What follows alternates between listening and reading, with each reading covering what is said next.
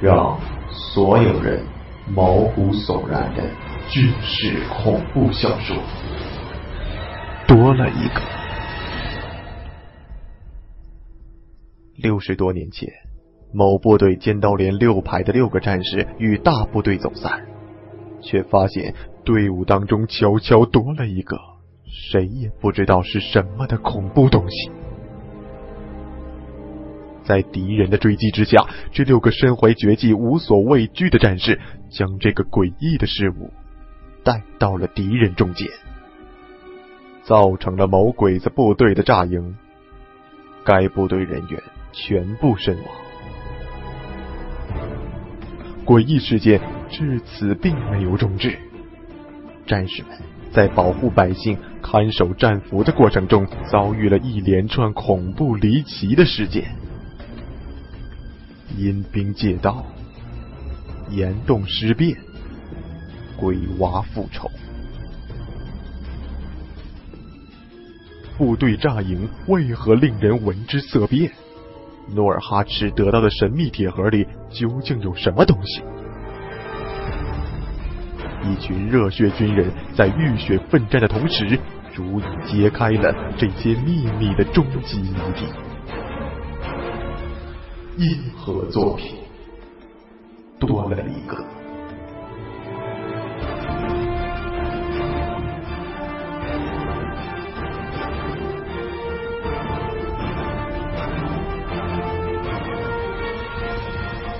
在你我的身边，不知道什么时候就会多了一个。您现在听到的是《逆风草恐怖故事》。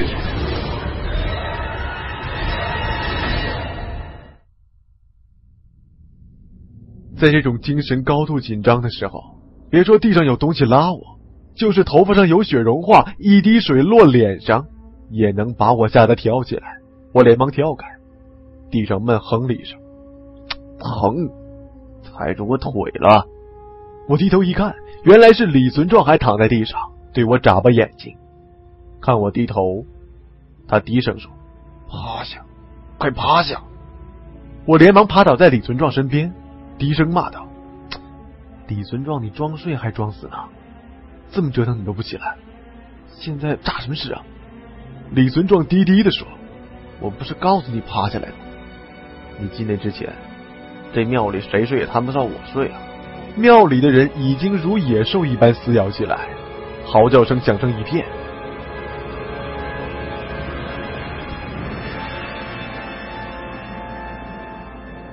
我怒道。那我喊你，你还装睡？快起来，出大事了，炸营了！李存壮一动不动，低声说：“知道，知道。在你回来之前，我看到狼狗溜进庙的时候，我就知道离出事不远了。趴着，别站。现在站起来，离死更不远了。”我不禁打了个寒战，在纷乱的人腿中寻找那只狼狗的下落，但狼狗。已经不在原来待的地方了。我低声问李存壮：“那狗到底什么邪门玩意儿啊？你的意思是，这个炸营跟他有关的？”李存壮边往山神像旁边匍匐靠拢，一边低声对我说：“那是追命的东西，你别光趴着不动啊！想活命的，快跟我躲山神爷后面去！庙里已经乱的不像样子了。”有鬼子倒在地上，被砍得血肉模糊，但立刻又挣扎的摇晃站起来，朝人群当中扑了过去，似乎不用尽最后的力气誓不罢休。一直不知道是谁的脚从我身上踩过，我咬牙不吱声，蹬脚远去。看李存壮已经爬到了我前面，想了想，稍微提高点声音说：“刘子，你别光顾自己躲，我爬去开门，把连长他们都想办法弄出去。”李存壮用脚蹬了我头一下，祖宗，门要是开了，鬼子就不自己打了。鬼子清醒过来，我们还是死。何况，你看看那门口，什么东西在哪儿呢？我悄悄转头去看庙门，庙门口那狼狗正蹲在门中间，吐着舌头，冷冷的看着庙里疯狂的斗争。偶尔发出一声犬吠。已经趴在地上不能动了的伤员又挣扎着爬了起来，用尽最后的一口力气向站着的人咬去。地面已经被滴下的血浸得潮湿了。我看见那只狼狗伸长了舌头舔了舔前面的血渍，眼睛又眯了起来。狗眼阴冷而凶残，很明显有什么别的东西隐藏在那张狗皮下面。我摸起身旁的一根步枪，趴在我前面的李存壮连忙用脚后跟踩住枪。你要干嘛？我使劲拽枪，你脚让开！我一枪崩了那鬼东西。李存壮吓了一跳，怒道：“不行，别招惹那玩意儿，快跟我躲到向后面去！”我也怒了，那那连长怎么办？李存壮冷哼了一声：“比你清醒的人有的是，顾不了那么多了，命是天定的。”腿是人长的，你顾自己溜吧！我骂了一句，使劲一拉枪栓，李存壮被拖得一歪。我趴住枪，眯眼瞄准了门口那只狼狗。突然，狼狗朝我这边看过来，抬头一叫，一只站着的脚踩在了我准备扣扳机的手上，同时，一滴滴液体落在我头上。我一摸，全是血。抬头一看，连长眼里尽是血丝，满脸是血。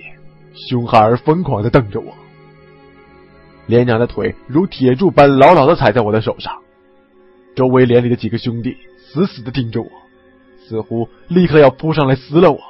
我想把手从连长脚下抽出来，连长弯下腰来，更用力的踩，踩得我手疼的要抽筋，哪里能拔出一丝一毫来？连里几个人慢慢围了过来，我心里一凉，没想到自己人最后会死在自己人手里。还死的这么惨，早知道就不拿枪，拿颗手榴弹在身上，来个同归于尽。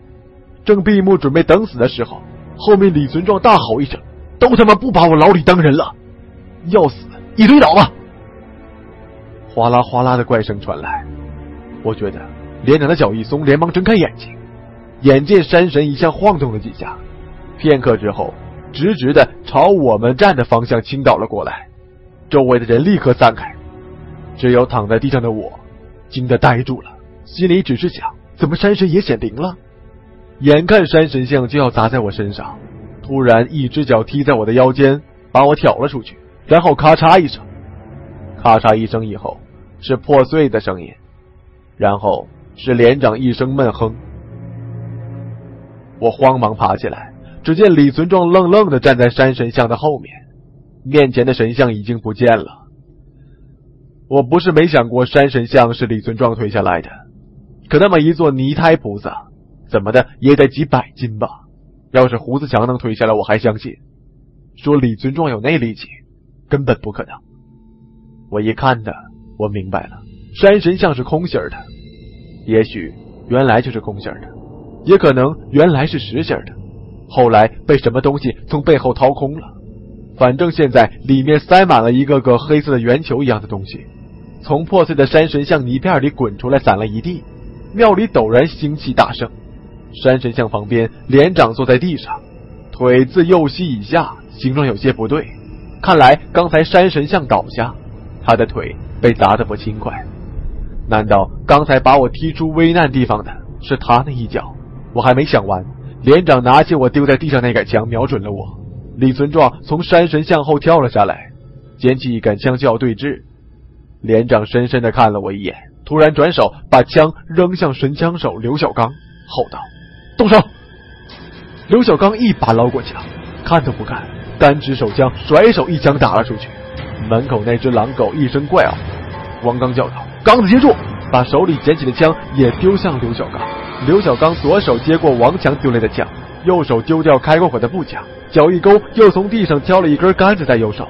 转身面对庙门向前跨一大步，两枪齐发，狼狗怪叫一声，被打了个转身，撞在庙门上又落地。我跟李存壮立刻明白了，连上王刚一起喊：“小刚接枪！”同时，把手里的枪扔给刘小刚。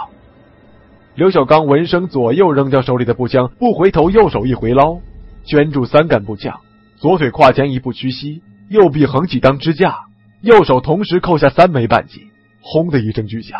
狼狗被打飞了起来，撞开庙门，直摔了出去。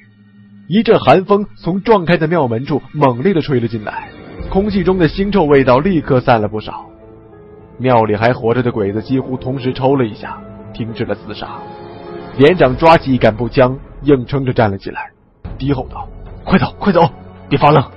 走不了，就留给小鬼子包饺子了。”边说边撑着枪，一瘸一拐的往外走。走到门口，已经奔出庙门的刘小刚伸手一把架住要摔倒的连长，向庙里的我们招手：“快快，赶紧出来！”我知道，连长做事绝对不拖泥带水。如果腿上没伤，断后的肯定是他。但他一发觉自己腿上有伤，立刻先退了出去，免得拖累大家。这点韧性，我是怎么也比不上的。但如果我不回来，不打乱连里的布置，连长的腿也不会因为救我而被压断。于是，我立刻决定代替连长断后，掩护大家离开。片刻间，鬼子已经如梦初醒，但还不知道发生了什么事情，哇啦哇啦的叫得欢。王强如一阵旋风般撞开迷糊中的鬼子，直奔庙门而去。鬼子炸不胜防，被撞得东倒西歪，一圈滚地葫芦。看见王强出了庙门，他转头对庙里的我们喊：“快跑！”一个鬼子昏头昏脑的也准备跑出庙门，被守在门口的王强一脚踹回来。我看着王刚低头在捡东西，虽然看不清他捡的是什么，但还是又急又气，叫道：“啥时候了，刚子，你还捡元宝呢？快快，赶紧出去！”啊！王刚一声不吭的直腰抬头。沿着王强出去的路，踩着地上没爬起来的鬼子脑袋，就一个劲儿的往庙门外奔。地上的鬼子们被踩得鬼哭狼嚎。被王强踹回来那个鬼子正在爬起，被王刚一脚踩中脊梁，嗷的一声又趴了下去。伸手正好抓住王刚的脚不放，王刚被那个鬼子一拉，身体直向前倾，带着那个鬼子向庙门外飞了出去，整个身子跌出了门槛。王强一把拽起拖着王刚脚的鬼子。连揍几拳，把他砸晕了过去，再拎出庙门丢在雪地上。王刚爬了起来，和王强一起对我们喊道：“快点快点出来啊！”摔倒的鬼子都站了起来。我眼看通往庙门的路已经被鬼子堵上了，而且渐渐朝我们围了过来，连忙去地上摸枪。刚摸到把枪，枪就被人一脚踢了出去。我抬头一看，踢我枪的是李存壮。看来对连长的布置唯一不知情的就是他。所以他也被突然发生的一切弄懵了，和准备断后的我一样，没来得及出去，被鬼子围住了。可这家伙又弄什么名堂，居然不让我拿枪！我正要骂他，看他弯腰拾起满地从山神像肚子里滚出来的黑黑圆圆的东西，朝周围鬼子砸去。我立刻明白了，老兵就是老兵，鬼子还没有完全清醒过来。如果这个时候我一拿起枪，鬼子准有样学样。如果周围的鬼子……都捡起了枪，准备打热战。别说我们两个，外面逃出的兄弟也必死无疑。所以出了庙门的兄弟们不捡枪射击也是这个道理。可是这样还能撑多久呢？我边学李存壮捡起地上乱滚的圆球，边对守住庙门的王刚、王强喊道：“关门，关门！能逃一个是一个。有心的回头再救我们两个。走啊，走啊！”随手把圆球砸向冲过来那个鬼子。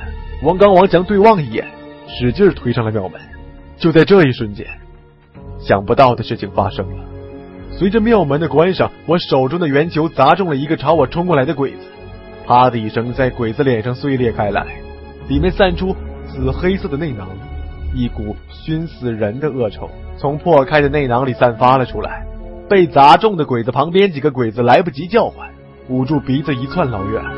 被砸中的鬼子头上挂着紫黑色的絮状内囊，一声不哼的。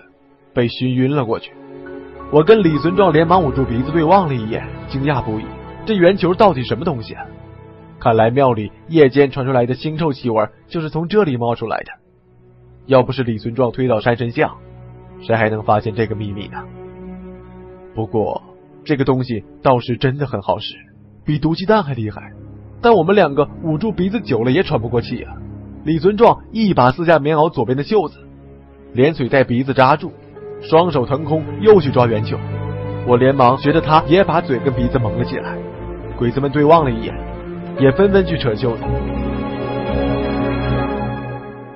但我们身上的国军棉袄比较旧，比较薄，不费劲就能撕下来。鬼子们的军服都是崭新的卡其布，机械间哪能撕得下来？何况我和李存壮又不停的把圆球砸过去。庙里越来越臭，鬼子左躲右闪，急得嗷嗷叫唤。地上连趴下了几个被熏晕的鬼子。我跟李存壮对望了一眼，抱起几个圆球，用左胳膊圈住，砸开通往庙门的路，边砸边走。没走几步，一声歇斯底里的怪叫，石井用白手套捂住鼻子，远远的躲在角落里嚎叫了一声。鬼子兵如梦初醒，一手捂住鼻子，一手纷纷拿起地上的步枪。我听见李存壮模糊不清的叹了一声，自己心里也是一沉，知道两人这百八十斤算是丢在这里了。鬼子兵围了上来，刺刀纷纷围住了我们。角落里石井旁边的二鬼子翻译捏着鼻子叫道：“你们俩放下手里的东西，不然我们开枪了。”又对石井翻译一遍。石井闻言。啪的抽了二鬼子翻译一个耳光，他低吼一句，二鬼子翻译一个立正，转身又说：“你们两个聪明的就放下手里东西，不然皇军就开枪了。”我吸了口痰，正要吐在地上，才想起嘴上还扎着棉布，只好又咽了回去，心里一阵憋闷。做事把手里的圆球举高，鬼子兵吓得后退了一步，哗啦哗啦的拉上了枪栓。看着黑洞洞的枪口，李存壮靠紧我的背，含糊不清的嘀咕：“完了完了，这次真完了！救了一家子，送了我自己，亏呀，亏死了！我想要是再当俘虏，连里的兄弟们又要冒险里来救我们了，到时候又连累大家，不如现在了断干净。”我正要把手里的圆球砸出去，换来一串子弹，突然庙门猛地从外面被拉开了。庙门打开，鬼子们纷纷的转头看向庙门。王刚大步跨了进来，大叫一声“住手”，但立刻皱眉，捂住了鼻子，窜了回去。庙里的腥臭也随即一下子冲了出去，空气登时清淡了不少。鬼子兵莫名其妙的对望了一眼，石井大叫一声，带头往庙外奔去。二鬼子翻译紧随其后。刚到门口，王刚再次出现在庙门口，旁边站着王强。把门口堵了个结实。第一个冲到门口的石井一看王强，下意识的退了一步，扭头看看后面的鬼子兵，指着王刚、王强大喊了一声。鬼子兵还没有来得及冲上来，王刚微微一笑，猛地一拉军棉袄对襟，露出扎在衣服背面的一串手榴弹，对鬼子挑衅的抖了抖衣服，再次跨过门槛进了庙。鬼子兵的枪口立刻离开了我跟李存壮，对准了王刚。李二狗头上渗出汗珠，连忙挡住要下命令的石井，对着王刚喊道：“兄弟，兄兄兄弟，有话好说，别冲动，别冲动啊！”王刚吐了一口：“谁跟你兄弟啊？”王刚一指我跟李存壮，立刻让开，放人。李二狗立刻对石井翻译了王刚的话。石井看了看我跟李存壮，眼睛里像要冒出火来，边摇头边叽里呱啦的乱叫。李二狗为难的对王刚说：“皇军说，要放人是不可能的。”王刚立刻拔下身上的一颗手榴弹，大叫一声：“老子够本了，一起死了吧！”伸手就要拉弦，扑通一声，鬼子兵趴下了一大片。李二狗跪在地上对王刚拼命的磕头：“兄弟，不不爹，不祖宗，你就是我亲祖宗！皇军同意了，皇军同意了，别炸，别别炸呀！”我这才知道。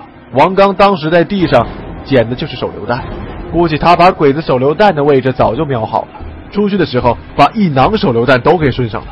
别看这兄弟长得白白净净、文质彬彬，却是整个营里最有名的胆大心细，走一步算三步，出了名的智多星，随便哪个下棋都没赢过他。今天算把鬼子算计进去了。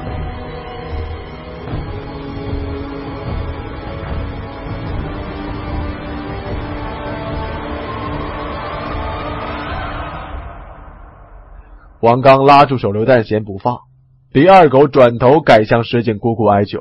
石井脸上阴晴不定，看着我跟李存壮，又看看门口脸上带着满不在乎笑意的王刚，腮帮子鼓了老高不说话。我和李存壮对望了一眼，琢磨鬼子很难拒绝这个要求，毕竟庙里还有别的弹药军火。要是王刚真的拼命拉了弦，庙顶都被掀翻了过去，谁都别想留个囫囵。现在是我们三条命，拼鬼子几十条命，亮鬼子兵不得不答应。我跟李存壮各抓起两个黑球，举着往外蹭，蹭到哪儿，哪里爬起来鬼子，立刻往旁边让开。王刚看着我们越来越近，点了点头，正要转身退出庙门，突然石井歇斯底里大叫了一声，抓起地上的军刀横里冲过来，挡在我们和王刚中间，拿刀架住了王刚的脖子。王刚眼眨都不眨，立刻拉紧了手榴弹弦。李二狗大惊，慌忙拉住了石井的胳膊。苦苦哀求，石井估计也是牛脾气上来了，一脚踢翻了李二狗，对着王刚叽里呱啦大喊。王刚问爬起来的翻译小鬼子说什么，李二狗愁眉苦脸的对王刚说：“太君说了，他们两个可以走，但是你得留下。”我一听大怒，刚子拉弦，我们共同进退。李二狗连忙道：“别别别，我我我再劝劝太君。”王刚摇摇头，对我跟李存壮说：“轩哥。”你跟老李先出去，别管我。本来我是决定死也不走的，但我看见王刚向我眨眨眼睛，似乎还有别的意思，一时拿不准主意。加上门口王强一个劲儿的吼着让我们出来，也就被李存壮半推半拽的拉出了庙门。石井看我们出了庙门，刀往王刚脖子上一划，一丝鲜血沿着刀刃一直流到了石井的白手套上。第二个慌忙说：“太君意思。”已经让你的人出去了，你得把手榴弹放下。王强拉着我们面对庙门一步步后退，所有鬼子的目光都盯在王刚手上的手榴弹，气儿都不敢喘。王刚回头对我们微微一笑，转头对着庙里的鬼子举高手榴弹问翻译：“是不是这个呀？”李二狗连连点头。小鬼子们看翻译点头，也跟着集体点头，活像一群探头探脑的王八。我心中升起不祥的预感，忍不住喊道：“刚子，留得青山在，不怕没柴烧啊！”王刚没回头，对着翻译说：“好，告诉小鬼子，我准备放下手榴弹了。”李二狗大喜，连忙翻译。鬼子兵一片欢呼。石井死盯着王刚的手指，王刚微笑着，准备推开脖子上的军刀，看着石井说：“想要是吧？”好啊，给你！王刚一把拉开弹弦，双手连手榴弹牢牢的握住石井的手。我跟李存壮大叫了一声，看着手榴弹尾部痴痴的冒起了青烟，所有鬼子都怪叫了起来。石井嚎叫了起来，一把扔掉了军刀，手忙脚乱的拼命的掰王刚手指，想把手榴弹抢过去。王刚就是把手榴弹塞到石井的手中，捞起要落地的军刀，随手劈翻一个冲过来帮忙的鬼子。另一个冲过来的鬼子拉住了王刚的军服，使劲的拽他。王刚一个金蝉脱壳，没扣扣子的军服被鬼子扯了下来，还有一些棉线缠在王刚的身上。鬼子兵把军服拿在手里一看，衣服里扎着的排排手榴弹，慌忙扔在地上。我李存壮、王强拼命的往庙门奔跑，想把王刚接出来。王刚已经手持军刀冲出了庙门。石井手里的手榴弹哧哧冒烟之后，居然没有爆炸。但他们已经被吓傻了眼，捧着个哑弹在发抖。李二狗急了眼，居然用中国话吼道：“太君，我们上当了！那手榴弹里没有火药！”边喊边冲出了庙门。后面的鬼子纷纷追来，越过愣着的石井，眼看就要跨过门槛。王刚转身，双手使劲要关庙门，边喊：“快来帮忙，关门，关门啊！”我不明白。就算关上门，又能阻止住这些如狼似虎的鬼子兵几时啊？但那时脑子根本就跟不上了，连着李存壮和王强扑在了庙门上，厚重的庙门砰的一下被关上了，一只被夹在门缝里的鬼子兵手咔嚓一声被折断了，门后传来一声哀嚎，砰的一声，一股大力从庙里传了过来，我们身子一退，鬼子兵在里面撞门了，眼看中间露出条缝子。然后我看见王刚，然后我看见王刚在门缝当中一拉身上连着的内衣棉纱线，我只觉得呲啦一声，似乎耳边有人撕了张纸，然后看着眼前的庙门像一张纸一样飘了起来，我们也随着庙门在飘，清荡荡的说不出来的惬意，然后就什么都不知道了。